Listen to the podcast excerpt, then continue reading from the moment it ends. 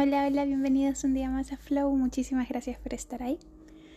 Bueno, estaba aquí con mi ukelele porque ahora estoy intentando aprender a tocar ukelele. y se me vino a la mente una reflexión que quiero compartir. Y es sobre el pasado, ¿no? Es como cuando traemos el pasado al momento presente y estamos proyectando todas esas experiencias que hemos tenido anteriores en situaciones que están pasando aquí y ahora.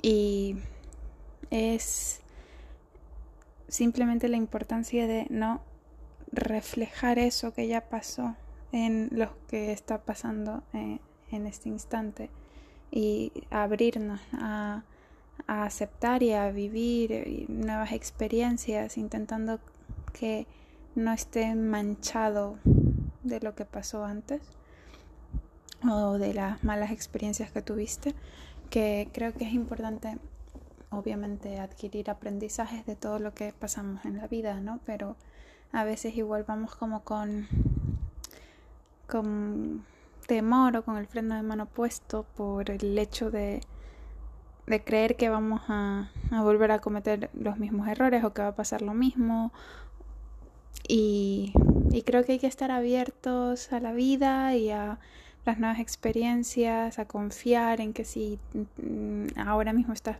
pasando y viviendo una situación era porque tenía que ser así. Y eso es básicamente la reflexión de hoy. Un besito enorme.